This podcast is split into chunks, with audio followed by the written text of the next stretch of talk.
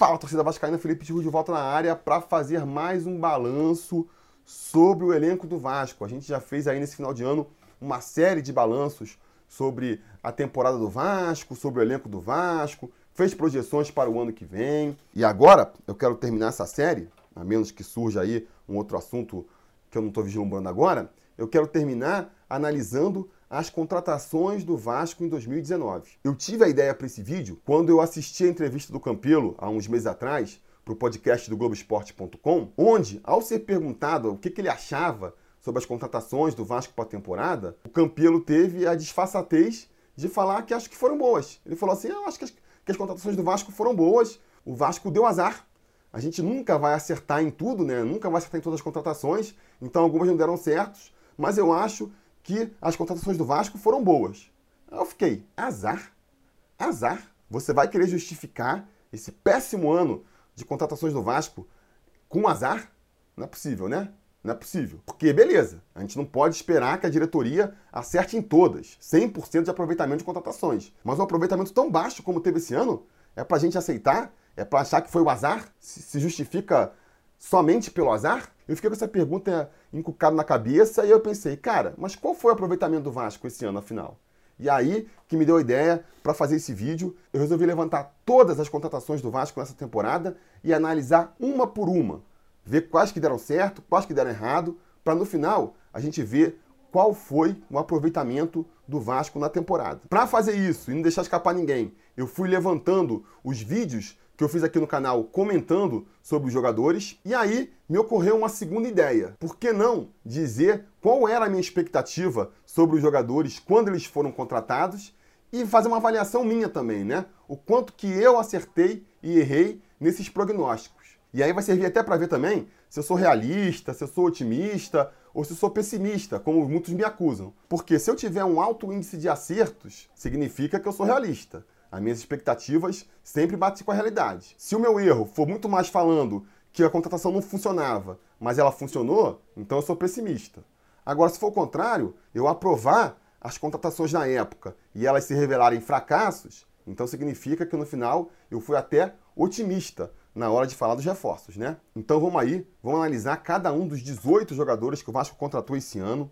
Vai ficar um vídeo extenso pra caramba, por conta disso, eu vou dividir em algumas partes, em duas ou três partes aí, dependendo do tamanho que ficar, porque eu sei, né? Quando o vídeo passa ali de 20 minutos, o pessoal já reclama. Então, vou dividir essa série aí no máximo de números possíveis, para que nenhuma das partes se estenda aí para mais é, de 20 minutos de duração. Beleza? Bora para análise agora então. Vamos começar então, vamos começar falando do Bruno César, jogador que foi anunciado ainda em 2018. Eu fiz um vídeo sobre essa contratação no dia 26 de dezembro de 2018. Essa contratação, na verdade, vinha sendo elaborada desde o meio do ano passado.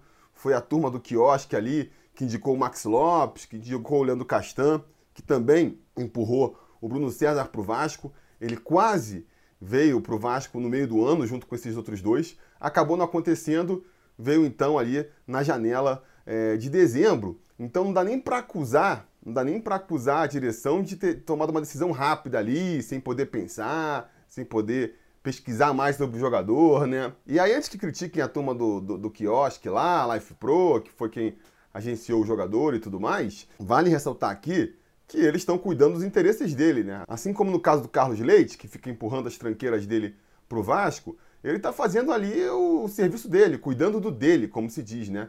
É mercado, capitalismo, como você quiser chamar, é assim que funciona. Quem é o responsável nesse processo aí por olhar pelo Vasco e cuidar para que seja feito o melhor para o Vasco é a diretoria do clube. Então é o Campelo, na autoridade de presidente e vice-presidente de futebol, e na época o Alexandre Faria, que era o diretor de futebol, e esses que são responsáveis por olhar pelo bem do Vasco. Não vamos agora também ficar exagerando aí na, na criminalização dos agentes de futebol que estão fazendo a parte dele, que é o quê? Tentar achar um bom clube para encaixar seus jogadores. É, enfim, o Bruno César então foi anunciado aí no final do ano passado, foi a primeira contratação anunciada para o ano de 2019 E eu, nesse vídeo aí, de 26 de dezembro, já reprovava a contratação do Bruno César. Já reprovava, mesmo esperando que o desempenho do Bruno César fosse ser bem melhor do que foi. Quer dizer, mesmo que o Bruno César tivesse um desempenho melhor do que teve, eu ainda assim ia achar ruim. Eu acho que isso é da dimensão da furada, do fiasco que foi a contratação do Bruno César. Realmente aí um dos últimos grandes fiascos do Vasco em termos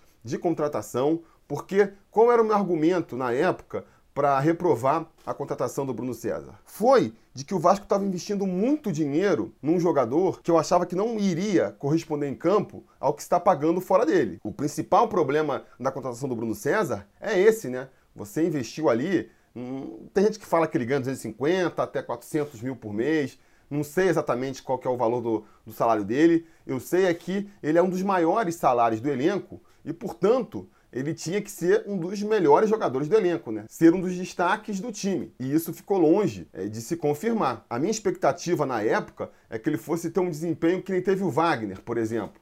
Um jogador também com salário muito alto, que em campo era mais um jogando ali no time, fez partidas piores, fez partidas melhores, mas nunca chegou perto de ser um dos destaques do time do Vasco. A minha expectativa para o Bruno César era essa, mas que ainda assim ele fosse ser um jogador capaz de ser escalado, fosse ser um dos titulares da equipe na maioria dos jogos, né? Essa era mais ou menos a minha expectativa. E nem isso ele conseguiu atingir. Para ilustrar o que eu estou falando aqui, ó, foram 30 jogos do Bruno César no ano. O Vasco jogou 62 partidas, então quer dizer que teve mais do que chance aí para apresentar seu futebol. Na média, a cada duas partidas, ele teve uma chance de vingar na equipe, não conseguiu, desperdiçou praticamente todas as oportunidades. Desses 30 jogos, só quatro ele conseguiu fazer completo, né? Jogar os 90 minutos. E não soube aproveitar, né?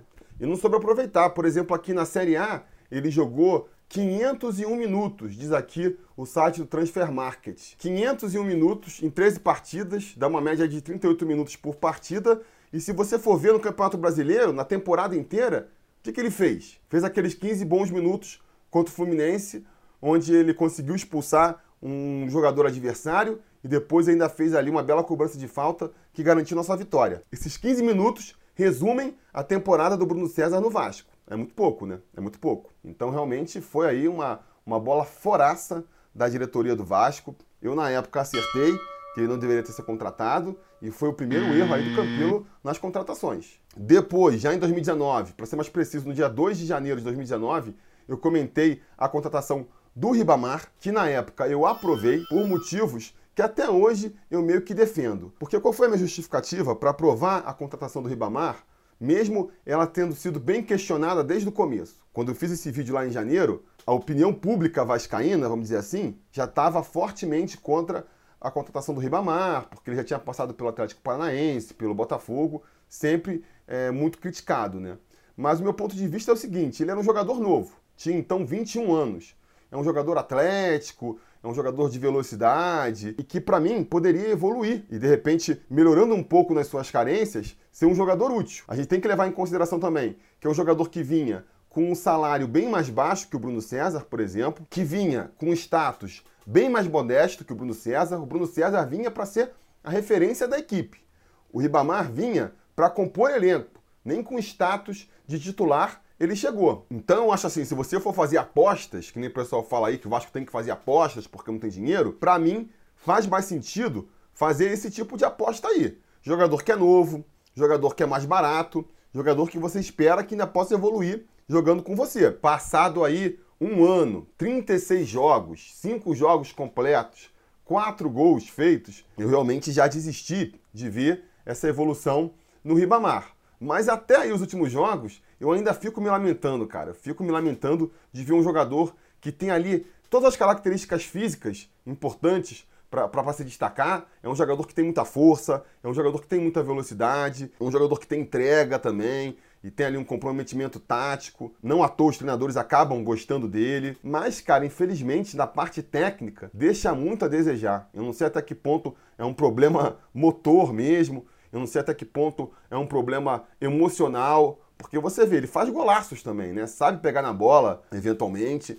Então me pergunto se não é um problema até psicológico ali, de, de muito nervosismo, muita vontade de querer se firmar e ele acaba se atrapalhando. Não sei. Eu sei que ele teve a oportunidade dele, que nem eu já falei aqui, foram 36 jogos para ele mostrar seu futebol, mostrou muito pouco e acho que não tem muito espaço para ser aproveitado, né? Se o Vasco não conseguir negociar ele com nenhum outro clube, ele vai ficar no Vasco por mais um ano, o contrato dele vai até o final de 2020, e aí não sei, né? Pode ser que tenha novas oportunidades, vamos torcer para ele aproveitar dessa vez. Mas eu, se pudesse, negociaria ele, né? Acho que ninguém vai discordar que foi mais um erro de contratação, então é mais uma contratação errada aí do Campelo, e é um erro para mim aí, porque eu aprovei essa contratação na época e ela não deu certo. Depois, no dia 3 de janeiro, eu fiz um vídeo bem pistola comentando a contratação do Felipe Bastos. Para mim, uma grande incoerência por tudo que eu venho defendendo aqui, né? Contratar um jogador já velho, que pô, nem vinha jogando bem, né? Tava, fez uma campanha ali bem pífia no esporte, não à toa foi escanteteado pelo Corinthians, que é o dono do passe dele, e claramente foi uma contratação ali motivada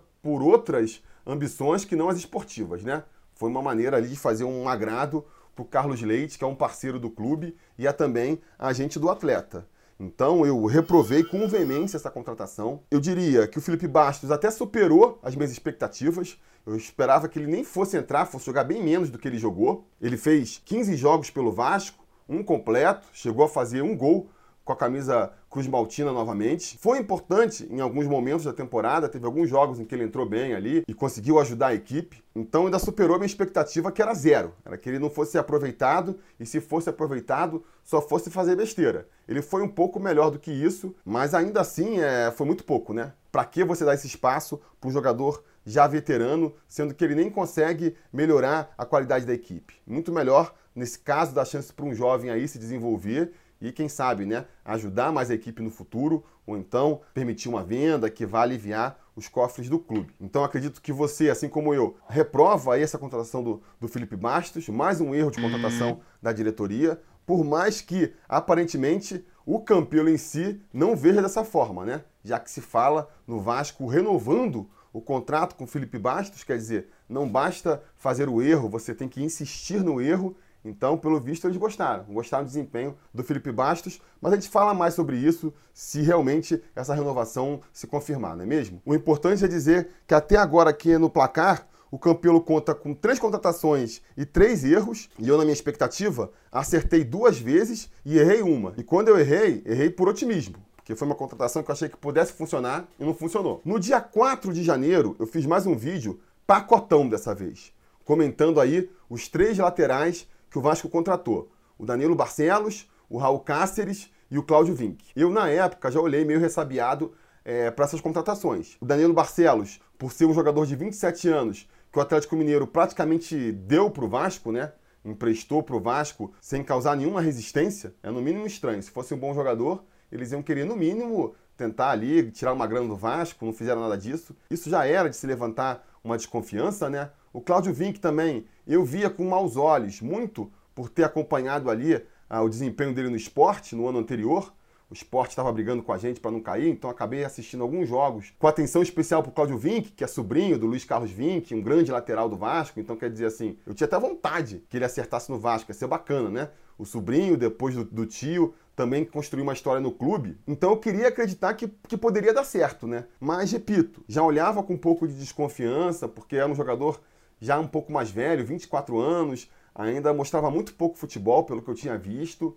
Então, olhei a contratação com desconfiança também. O Cáceres, desses três, é o que foi o jogador em que eu pus mais esperanças de realmente poder deslanchar no Vasco, muito por conta dessa questão, né, de ser um jogador estrangeiro, vem de outro campeonato, a gente não sabe como que ele vai funcionar aqui, e aí, né, se a gente não sabe, a gente sempre tende a ser mais otimista na projeção. O fato do Cerro Portenho, que é o clube dele, ter querido prorrogar o contrato com ele para emprestar para o Vasco, também eu vi com bons olhos, né? Significa que eles consideravam que o Cáceres poderia dar certo no Vasco e aí eles iam querer lucrar um pouco em cima. Então tudo isso me fez aí depositar mais esperanças desses três no Raul Cáceres. Mas eu, como estava numa vibe otimista aí, apesar de todas essas ressalvas, eu acabei aprovando a contratação dos três jogadores. Em parte porque era um setor bem carente do Vasco mesmo. A gente estava naquele momento ali com o Ramon recém-machucado e já com a expectativa de que ele fosse demorar pelo menos seis meses para voltar. Acabou que passou um ano e ele não voltou, né? O Henrique, que todo mundo já sabe ali das limitações, e mais ninguém. Então na lateral esquerda precisava trazer alguém,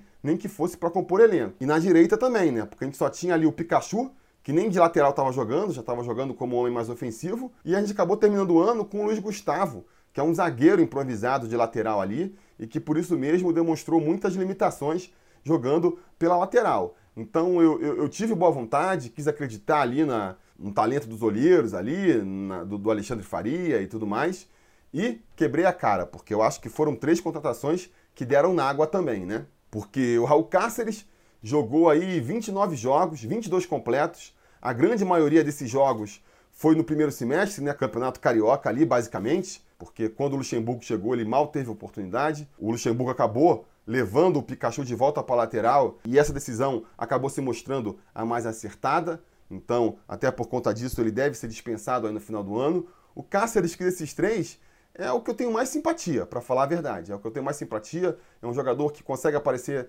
bem no ataque, aquele lateral clássico, vai na linha de fundo, cruza com qualidade. Agora, deixa um pouco a desejar defensivamente, né? E o apoio dele lá na frente não chega a compensar os buracos que ele deixa na defesa. Então, é, por conta disso, eu acho que foi mais uma contratação que deu errado. O Cláudio Vinck, então, nem se fala, né? Disputou seis jogos pelo Vasco, só dois completos. Só dois. Eu nem sei qual foi a última vez que ele chegou a jogar com a camisa do Vasco, foi no primeiro semestre, com certeza. Para que você contrata um jogador e nem dá oportunidade para ele, um jogador que só joga seis jogos pela equipe?